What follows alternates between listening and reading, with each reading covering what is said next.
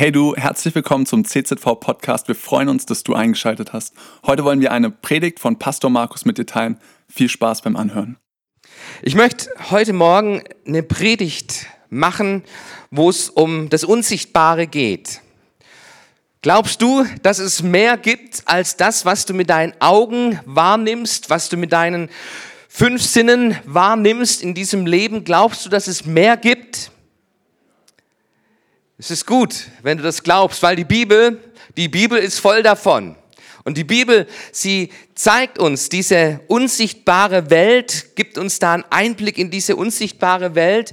Und es gibt ein Kapitel, eine Geschichte im Alten Testament, die ein echter Knaller ist. In 2. Könige, Kapitel 6, Vers 8, da geht es los, so diese Geschichte mit dem König von Aram, ein Feind Israels, der drauf und dran war, immer wieder Israel zu belagern und in den Hinterhalt hineinzutreiben, den König von Israels irgendwie gefangen zu nehmen, aus dem Weg zu schalten. Er wollte Israel feindlich übernehmen.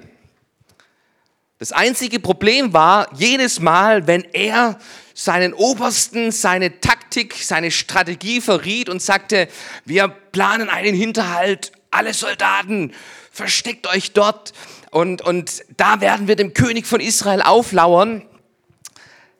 Der König von Israel tauchte nicht auf. Und er tauchte nicht auf, weil der König von Israel durch den Propheten Elisa verraten bekam, dass der König Arams einen Hinterhalt plante. Und der König von Aram, der war so frustriert. Das geschah nicht einmal, das geschah nicht zweimal. Die Bibel sagt uns, es geschah mehrere Male, dass der König Arams genau wusste, hier, hier wird der König von Israels entlangkommen und hier platzieren wir unsere Soldaten, um ihn in den Hinterhalt zu kriegen, gefangen zu nehmen. Und der König von Israels bekam die Information von Elisa, hey, fahr nicht da lang, weil da hat der König von Aram einen Hinterhalt geplant. Und der König von Aram, der wurde so wütend, dass er seine Berater um sich scharte und sagte, wer ist hier ein faules Ei? Wer steckt mit dem König von Israel unter einer Decke? Ich gebe euch einen Auftrag, eine Strategie, den König gefangen zu nehmen und der kommt nicht entlang, da wo er eigentlich immer entlang ist. An dem Tag hatten wir uns Hinterhalt gelegt und der kam nicht lang. Wer von euch verrät dem König Israels hier meine geheimen Strategien? Und die Geschichte entfaltet sich weiter, dass diese Berater sagen, König, keiner von uns verrät irgendetwas. Wir halten dicht. Das Problem ist, da gibt es einen Prophet in Israel, da gibt es einen Prophet in Israel, der bis in deine Schlafkammer hinein hören und sehen kann durch die Gabe Gottes, die ihm gegeben ist. Wow. Hey, wusstest du, dass Gott bis in deine Schlafkammer hineinschaut? Ähm, und die Bibel geht noch viel, viel weiter, weil die Bibel sagt uns, dass Gott sogar unser Innerstes, unsere Gedankenwelt sind vor Gott nicht verborgen. Gott weiß ganz genau, was in deinen Gedanken sich abspielt, mit welchen Dingen du dich beschäftigst, wo, wo dich gefangen genommen haben, mit Dingen, mit denen du spielst in Gedanken. Und Gott kennt sogar deine innersten Gedanken. Und die Bibel sagt auch, dass Gott unsere Herzen kennt. Er erforscht unsere Herzen. Und dieser König von Aram, er gibt den Auftrag, okay, wenn das die Wahrheit ist, dann bringt mir diesen Propheten. Geht hin, meine ganze Armee geht hin und holt mir diesen Propheten und die Soldaten ziehen los. Und ähm, es ist früh am Morgen und der Diener Elisas, er tritt aus dem Haus heraus. Was machst du früh morgens, wenn du aus dem Bett aufstehst? Erster Gang ist Kaffeemaschine. Kaffeemaschine. Bei mir ist es Klo, aber gut. Also ich vermute mal, dass damals noch keine Kaffeemaschine gab, dass der Gehasi das tat, was wir alle taten, tun frühmorgens. Der ging raus irgendwo an den Busch und plötzlich traut er seinen Augen nicht. Der ganze Hügel erfüllt mit der Armee Arams. Alle waren da aufgetreten, haben sich versammelt, um Elisa, das Haus ist Elisas zu umzingeln. Und Gehasi voller Panik rennt rein zum Elisa. Elisa, Elisa, der Feind ist da, der, der kommt, um uns, um uns zu holen, der kommt, um uns den Kopf abzuschneiden. Und hey, dann schau dir diese Reaktion von Elisa an. Elisa, er betet. Und er betet, Herr, öffne, öffne meinem Diener die Augen. Und Gott erhört dieses Gebet und Gehasi bekommt seine Augen geöffnet und er sieht dieses feindliche, diese feindliche Armee, wie sie gekommen ist, um ihn das Leben schwer zu machen, um sie abzuführen, gefangen zu nehmen, vielleicht sogar zu töten. Aber er sieht in die unsichtbare Welt hinein und er sieht, dass die, die auf ihrer Seite sind, die Engel Gottes, viel, viel mehr sind als die feindliche Armee. Und Elisa er betet. Er betet ein zweites Mal, dass diese feindliche Armee mit Blindheit geschlagen wird. Und die Armee ist blind und sie werden abgeführt nach Jerusalem und dem König Israels vorgeführt. Und Elisa betet wieder und die Augen dieser Armee, dieser Soldaten werden wieder geöffnet und sie sehen, sie sind umzingelt, sie sind umzingelt von der Armee Israels und sie ergeben sich. Und der König Israels fragt Elisa, hey, was sollen wir tun? Sollen wir es jetzt umbringen? Und hör gut zu, hier findest du eine gute Methode, wie du Feinde loskriegst. Du kriegst sie nicht los, indem du ihnen den Kopf abmachst. Da kommen die Söhne, da kommen die nächste Generation und die will Rache nehmen und es ist noch ein größerer Hass da als vorher. Nein, Elisa sagt, gebt ihnen zu essen, zu essen und zu trinken. Und die veranstalteten ein Fest mit dieser feindlichen Armee und die zogen nach Hause und dann liest du in der Bibel, dass Aram von da ab nicht mehr vorhatte, Israel zu belagern. Wow. Hey, was für eine Geschichte findest du hier in diesem Kapitel in 2. Könige, Kapitel 6. Eine Geschichte, die uns die Augen für das Unsichtbare öffnet. Und ich möchte dir sagen, lieber Freund, in deinem Leben, in unserem Leben gibt es Dinge, die du nicht mit deinen natürlichen Augen erfassen kannst, aber die du mit dem Auge des Glaubens erkennen musst und erkennen sollst, dass es mehr gibt, dass es ein, ein, sogar einen Kampf gibt, einen Kampf in der unsichtbaren Welt um dein Leben, um deine Gedanken, um dein Herz, um deine Familie, um deine Zukunft, um deine Ewigkeit. Es gibt einen Kampf in der unsichtbaren Welt, der tobt. Und es ist wichtig, dass du als Christ das wahrnimmst und erkennst, die, die mit dir sind, sind viel, viel mehr als die, die gegen dich sind. Ich bin auf diese Predigt gekommen, weil am Ende vom letzten Sonntag Gottesdienst eine Familie nach vorne kam, hier aus unserer Mitte. Und diese Familie hat erzählt, wir haben eine Pechsträhne. So fühlt es sich an, eine richtige Pechsträhne. Es geht drunter und drüber in unserer Familie. Krankheit, jemand bricht sich was, noch jemand bricht sich was, das Auto geht kaputt, in der Firma geht's drunter und drüber. Es ist so, als ob hier eine ganze Armee sich gegen uns stellt. Aber weißt du, diese Familie hat mich beeindruckt. Weil diese Familie, sie kam und sie wussten, hey, das ist nicht irgendwie jetzt nur eine Pechsträhne, sondern wir brauchen die Hilfe Gottes und wir stellen es unter diesen Schirm des Höchsten. Und wer unter dem Schirm des Höchsten sitzt, im Schatten des Allmächtigen bleibt, der spricht zu dem Herrn, mein Fels und meine Burg. Amen. Und so sollst du auch wissen, dass in deinem Leben, was vielleicht momentan gerade abgeht, dass es vielleicht auch Gründe hat, die mit der unsichtbaren Welt, mit einer geistlichen Realität zu tun hat. Und ich möchte einmal so vier Verhaltensweisen anschauen aus diesem Text, wie man mit, dem, mit diesem Unsichtbaren umgehen kann. Und die erste Gruppe oder die erste Verhaltensweise, die siehst du beim König von Aram, so, ähm, Er plant, Dinge werden vereitelt und ähm, die einzige Reaktion, die dieser König hat, wer von euch ist ein Spion? Wer von euch verrät hier meine Pläne?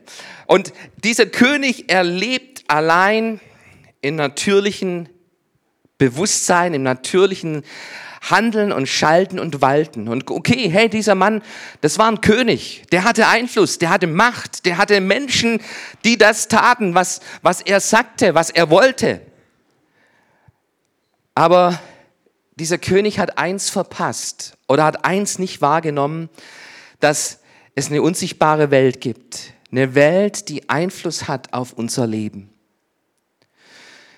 Liebe Freunde, es gibt, es gibt eine unsichtbare Welt, die Einfluss hat auf unser Leben. Und in Ehen, in manchen Ehen, da tobt ein Kampf, da herrscht ein Krieg. Und ähm, das Einzige, was du siehst, ist, mein Partner ist der Feind. Der, der ist das Problem. Der macht mir mein Leben schwer, der sorgt dafür, dass unsere Ehe vor die Wand gefahren wird. Und ich möchte dir mal die Augen öffnen, dass Ehe ein Geschenk Gottes ist. Und mach dir das bewusst. Alles, was Gott geplant hat, was Gott will, was von Gott kommt, da gibt es einen Feind, der es darauf anlegt, das zu zerstören, was Gott uns an Gutem schenkt. Mach dir das bewusst.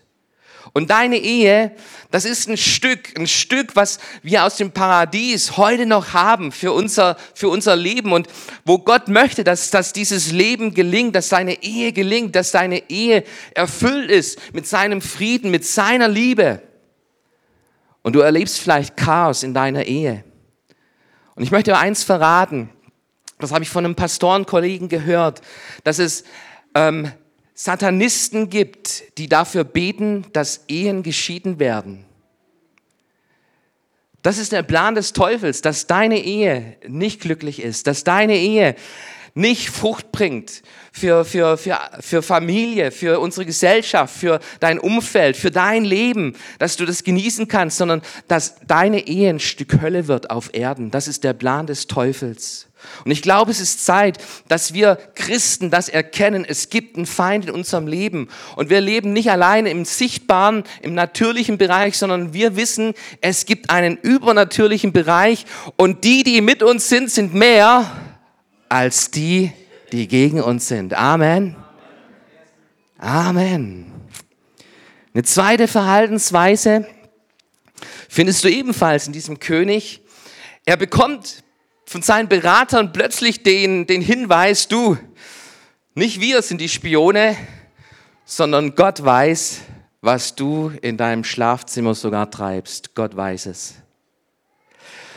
Und die Augen werden ihm geöffnet für, für eine unsichtbare Welt, aber die Reaktion von diesem König, die besteht darin, okay, bringt mir diesen Propheten. Er weiß von der übernatürlichen Welt, aber er handelt im Natürlichen. Und es ist, es ist interessant, so, ähm, es gibt in unserer Gesellschaft, in unserer heutigen Zeit ganz, ganz viel Aberglauben. Ganz viel Aberglauben. Menschen orientieren sich am Horoskop, nehmen das für bare Münze, was das Horoskop ihnen erzählt. Menschen strecken sich aus im esoterischen Bereich, Wünschelrouten gehen, ähm, ähm, Qigong und, und all diese Geschichten, wo, wo, wo Häuser ausgelodet werden und Energieströme versucht werden zu finden. Menschen, unsere Gesellschaft glaubt an eine übernatürliche Energie, die auf unser Leben Einfluss hat. Aber die Menschen kommen nicht drauf, dass es einen Gott gibt, der stärker ist als all das. Und hör mir gut zu, lieber Freund. Manche Geister oder die Geister, nicht manche Geister, sondern die Geister, die du rufst, die bekommst du oft nicht mehr los. Die nehmen Einfluss auf dein Leben und das Ziel ist, Raum zu gewinnen in deinem Leben, in deinem Denken und dann beginnt dieser Aberglaube. Hey, am Freitag, den 13., da gehe ich keine Wagnisse ein. Horoskop, heute verrät mir das und das und deshalb ähm, schütze ich mich davor? Oder du gehst zum Wahrsager und dieser Wahrsager, der verspricht dir alles Mögliche und sagt dir vielleicht sogar noch deinen Todestag und du fängst an daran zu glauben. Und diese Geister, die du rufst, die bekommst du nicht mehr los. Das Problem bei diesem König Aram besteht darin, plötzlich kriegt er die Info, hey, es gibt einen Gott. Einen Gott, der genau weiß, was du denkst. Was deine Pläne sind, es gibt einen Gott, der dich kennt. Und anstatt sich vor diesem Gott zu beugen und zu erkennen, okay, hey, gegen den habe ich keine Chance, ist seine Antwort, okay, hey, sucht mir, sucht mir diesen Mann, sucht mir den, bringt mir den und, ähm, und, und schaut, dass, dass das Problem gelöst wird im Natürlichen. Und ich möchte uns Christen fragen heute Morgen, wie sieht es in unserem Leben aus? Wie sieht es in unserem Leben aus? So, du weißt von Gott. Du weißt von Gott. Du weißt, dass Gott die besten Pläne hat für dein Leben. Aber du lebst völlig im Natürlichen. In deiner Logik, in deinen Möglichkeiten. Das, was du denkst, was das Beste ist, das versuchst du umzusetzen. Danach streckst du dich aus. Wir leben oft so im natürlichen Bereich. Und wir vergessen, dass Gott für uns ist und dass die, die auf unserer Seite sind, mehr sind als die, die gegen uns sind. Dieser König, dieser König, der hätte, der hätte im Grunde nur ähm, sich beugen müssen und sagen müssen, okay, hey, da ist Gott im Spiel, da komme ich nicht klar und das Beste ist, ich beuge mich vor diesem Gott. Ich beuge mich vor diesem Gott. Und jawohl, diesen Elisa möchte ich kennenlernen. Aber den möchte ich als Freund haben. Und nicht als, als ähm, derjenige, der, der gegen mich arbeitet, sondern den möchte ich als Freund haben. Liebe Schwester, lieber Bruder, möchte dir empfehlen, mach dir Gott zum Freund. Lass Gott nicht links liegen in deinem Leben, sondern rechne mit einer unsichtbaren Realität, aber nicht die aus dem Herzen des Feindes kommt, wo Zerstörung dahinter ist, sondern wo der Sieg Jesu Christi dahinter steht. Mach dir Gott zum Freund in deinem Leben, indem du an ihn glaubst und nicht im Aberglauben pflegst, sondern dem lebendigen Gott. Dieser, dieser König Israels, er bleibt bewahrt, er bleibt bewahrt und Gott kennt, kennt die Geheimnisse, des Königs Arams. Und weißt du, das ist das, was mein Leben irgendwo reich macht. Dass ich diesen Gott kennen darf, der für mich ist, der meine Gedanken kennt, der, der ähm, auf mich aufpasst, der für mich ist und dem ich mein Leben anvertraut habe. Und weißt du was, dieser Gott, der kennt sich sogar mit Autos aus. Mit meinem Auto kennt er sich aus. Wir haben so einen Fiat Panda, das ist das Auto von meiner Frau. Ähm, sie hat es gekauft, sie wollte es, ähm, es ist ihr Auto. Und ab und zu kommt es vor, dass ich mit diesem Auto dann doch auch fahre. Und jedes Mal, wenn ich mit diesem Auto fahre, dann denke ich, boah, hey, da scheppert's und da wackelt's und ähm, Fiat, Fiat, ja. Aber an einem Tag, du, da habe ich gemerkt, hm, komisch, die Bremse, irgendwas scheint mit der Bremse nicht in Ordnung zu sein. Das war so ein Gedanke, der mir beim Fahren durch den Kopf schoss und ich wusste, okay, hey, geh in die Werkstatt, lass nach der Bremse schauen. Ich kam nach Hause, legte den Schlüssel hin und ich hatte alles wieder vergessen. Alles wieder vergessen und das Auto spielte keine Rolle mehr, so in meinen Gedanken und ähm, war weit weg. Und ich lag im Bett und plötzlich kam wieder dieser Gedanke, Markus, morgen erster Weg, fahr in die Werkstatt mit dem Fiat. Fahr in die Werkstatt, fahr in die Werkstatt. Ich schlief ein am nächsten Morgen, Kopf frei, kein Gedanken ans Auto. Ich gehe aus dem Haus und plötzlich kommt wieder dieser Gedanke, Markus, fahr mit dem Fiat in die Werkstatt. Und ich fahre in die Werkstatt und ähm, bring meinem Automechaniker das Auto, der schaut sich die Bremsen an und sagt, hey du, da ist kein Tropfen Bremsflüssigkeit mehr in deinem Schlauch drin. Kein Tropfen mehr Das hätte im nächsten Moment sein können, du fährst auf der Autobahn, du bremst und es ist keine Bremswirkung mehr da. Es ist gut, dass du da bist. Und so lasse ich dich nicht mehr vom Hof. Wir müssen es reparieren. Und dann sagte er, was mich wundert ist, dass da keine Bremsleuchte in deinem Auto aufgeleuchtet hat. Also ihr wisst ja, so gibt da die ganzen Kontrollleuchten für Dummies. Ähm, wenn du die siehst, dann weißt du, okay, jetzt ist es dran, in die Werkstatt zu gehen. Bei meinem Auto hat es nicht aufgeleuchtet und er hat die Fehlerquelle gesucht und dann sagte er, hey, schau dir hier diesen Sensor an, da hängt ein Kabel dran und dieses Kabel, das war zerbissen, zerbissen von einem Marder. Also ich wusste schon immer, dass Marder irgendeinen Deal haben mit Autowerkstätten, ich weiß nicht, ob die da Provision kriegen oder ob die im Hinterhof gezüchtet werden bei denen. Das wusste ich schon immer. Aber hey, dass Marder sogar Werkzeuge aus der Hölle sind, die es auf mein Leben angesehen hatten, haben, das wusste ich noch nicht. Ab dem Tag weiß ich's. Und hey, ich bin Gott froh und dankbar, dass er in meinen Gedanken hineingesprochen hat, gesagt, Markus, fahr in die Werkstatt. Markus, fahr in die Werkstatt.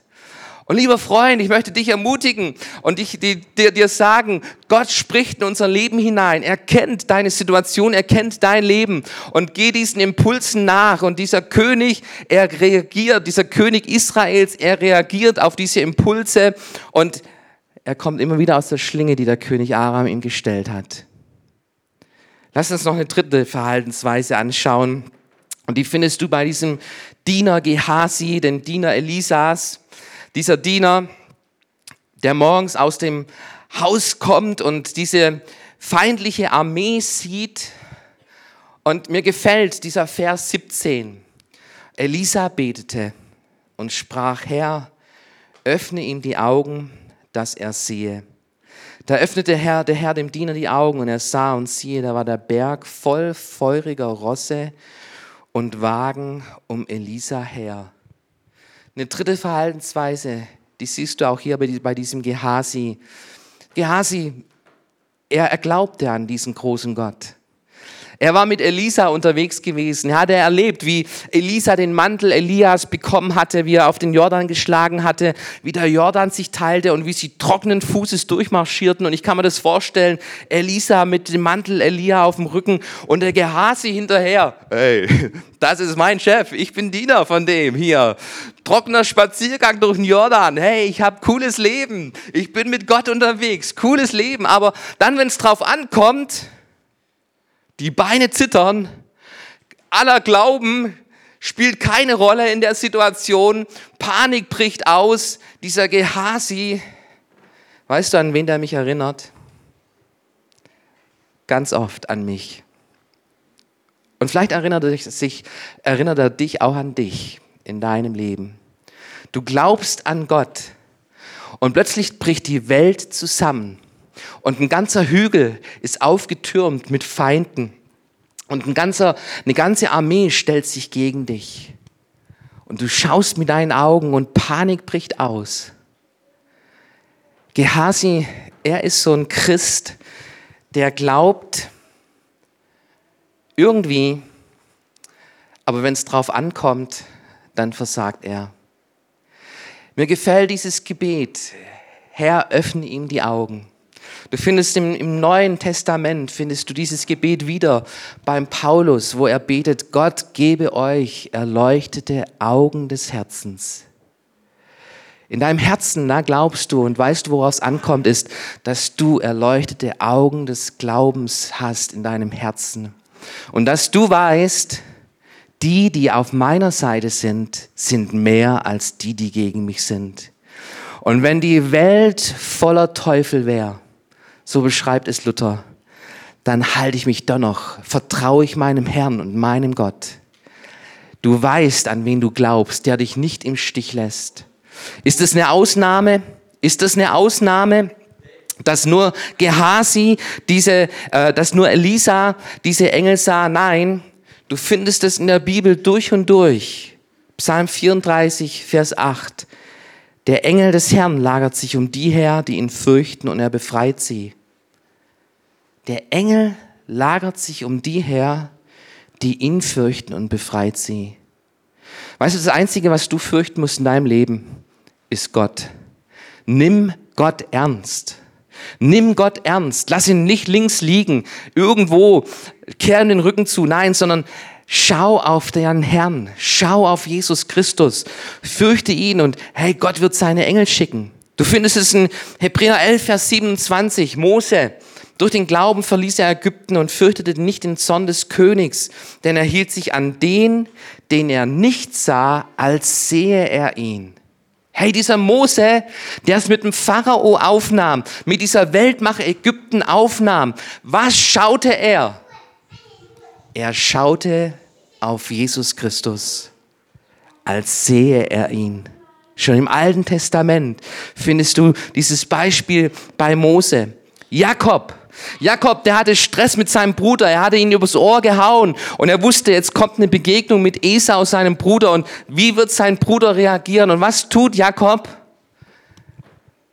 Er wendet sich seinem Gott zu, seinem Gott zu, der Fehler vergibt, ein Gott, der Geschichte macht mit gestrandenen Menschen, mit Menschen, die Betrüger waren, schreibt Gott Geschichte. Er wendet, wendet sich diesem Gott zu. Und dann liest du in 1. Mose Kapitel 32, es begegneten ihm die Engel Gottes. Und als er sie sah, sprach er, hier ist Gottes Herlager und nannte diese Stätte Mahanaim.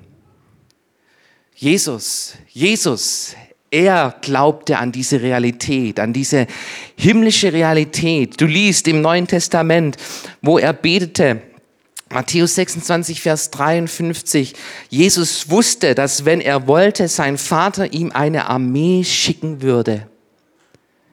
Gott lässt seine Kinder nicht im Stich. Er traut uns manches zu. Und, und er lässt uns manchmal durchs Feuer gehen. Aber weißt du, hey, er ist da. Er ist da und er stärkt uns und er kräftigt uns. Hebräer 1, Vers 14, da schreibt uns die Bibel, dass es dienstbare Geister gibt, die ausgesandt sind zum Dienst derer Willen, die ererben sollen die Seligkeit. Und höre, lieber Freund, der du Christ bist, der du ein Kind Gottes bist. Gott, er kümmert sich um dich. Und es gibt eine unsichtbare Welt. Und die, die gegen uns, die mit uns sind, sind mehr als die, die gegen uns sind. Die, die mit uns sind, sind mehr als die, die gegen uns sind.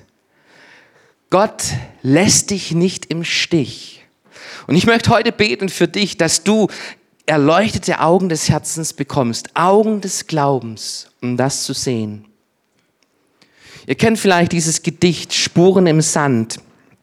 Spuren im Sand, wo dieser Mensch auf sein Leben zurückschaut und er schaut auf sein Leben und er sieht seinen Spaziergang, seinen Marsch am Strand. Da gibt es, glaube ich, ein Bild. Nicht? Okay. Ähm, er schaut auf, auf, den, auf den Strand seines Lebens und er sieht, zwei Spuren, die an diesem Strand sich in den Sand eingedrückt haben. Und dann kommen aber Phasen, Stellen an diesem Strand, wo nur eine Spur drin ist. Und das waren gerade diese schwierigen Situationen seines Lebens. Das waren die Zeiten, wo er am Kämpfen war, wo er nicht wusste, hey, wie wird's weitergehen? Und er sieht da nur diese eine Spur an diesem Strand. Und er schaut Gott an und spricht zu Gott, Gott, was ist los? Da, wo ich dich brauchte in meinem Leben, da sehe ich nur eine Spur. Wo warst du? Und die Antwort von Gott ist, das waren die Zeiten, wo ich dich getragen habe. Das waren die Zeiten, wo ich dich getragen habe. Hey, erleuchtete Augen des Herzens, die fliehen nicht vor den Problemen. Die, die weichen nicht zurück, wenn der Feind sich auftürmt sondern erleuchtete Augen des Herzens, sie schauen auf Jesus und sie wissen eins, die, die mit mir sind, sind mehr als die, die gegen mich sind. Amen. Ich möchte noch eine letzte Verhaltensweise anschauen. Die findest du bei Elisa.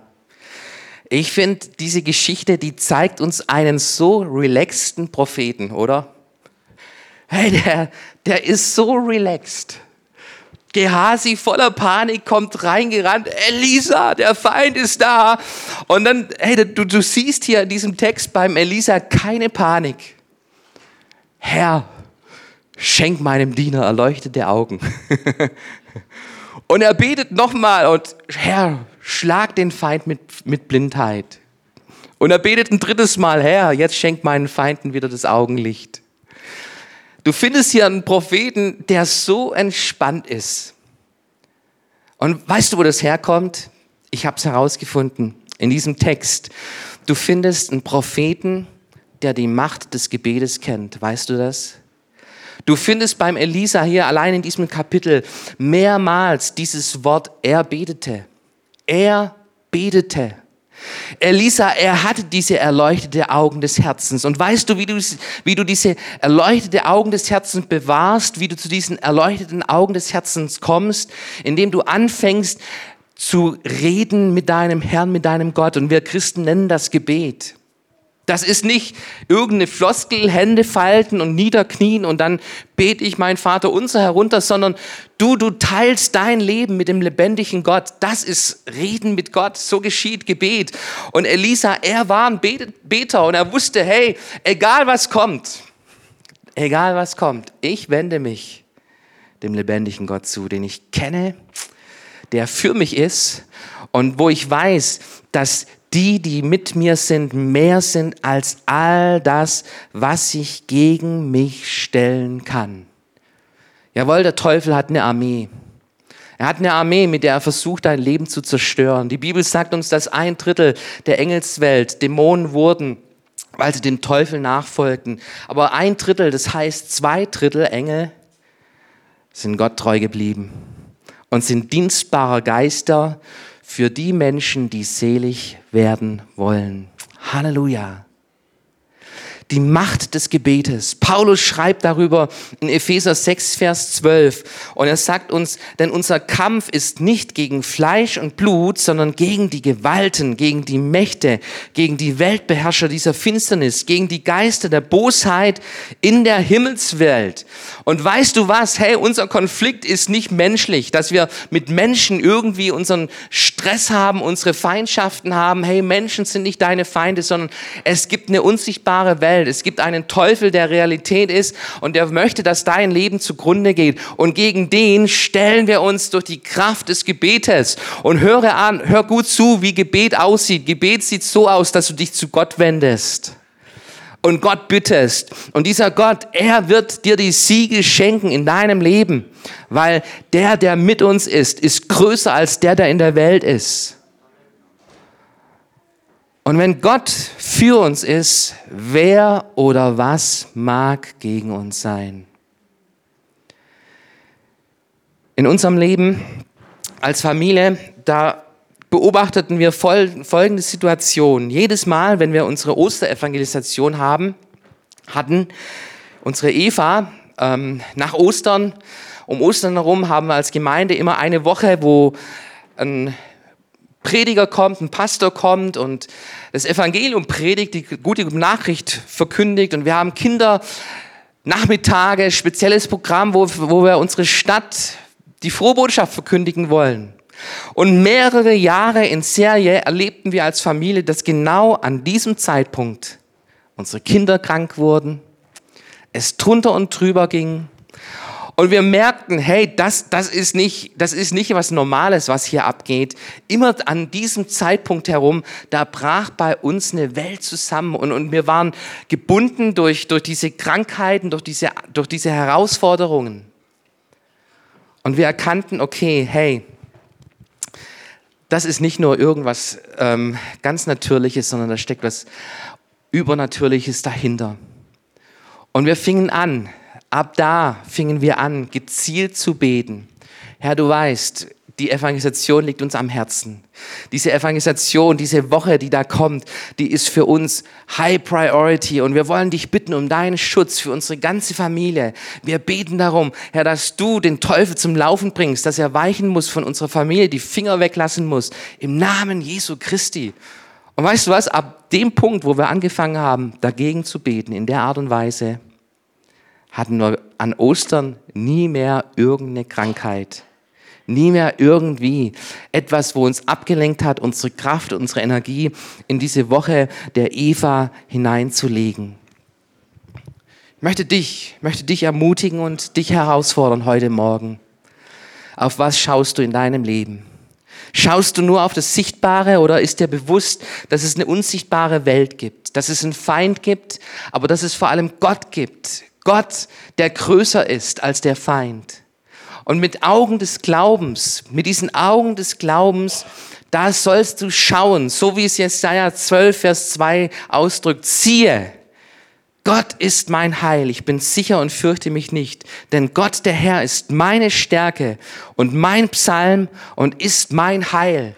Und ich möchte dich bitten, unterstreich dir mal diesen Vers in deiner Bibel, Jesaja 12, Vers 2 und lerne ihn auswendig und, und, und, und, und, und, und, und, und Predige ihn dir selber und deiner Familie und Menschen, die mit Problemen konfrontiert werden. Worauf schaust du? Und tu das, was Jesaja uns hier sagt. Siehe, Gott ist mein Heil. Ich bin sicher und fürchte mich nicht.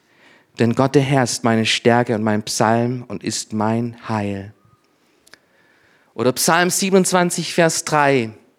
Wenn sich auch ein Heer wider mich lagert, so fürchte sich dennoch mein Herz nicht. Wenn sich der Krieg wieder mich erhebt, so verlasse ich mich auf meinen Gott. Wir glauben, wir glauben an einen lebendigen Gott, der sich um seine Kinder kümmert. Und die, die auf unserer Seite sind, auf der Seite Gottes sind, sind mehr als die, die gegen uns sind. Amen. Cool, dass du dir unsere Predigt angehört hast. Wir hoffen, sie hat dir geholfen und wir wollen dich ermutigen, auch während der Woche Teil einer Kleingruppe zu werden. Schreib uns einfach eine E-Mail an podcast.czv-kreuzheim.de oder komm einfach am Sonntag in unseren Gottesdienst. Folge uns außerdem auf Facebook oder Instagram für alle weiteren Infos. Wir freuen uns auf dich.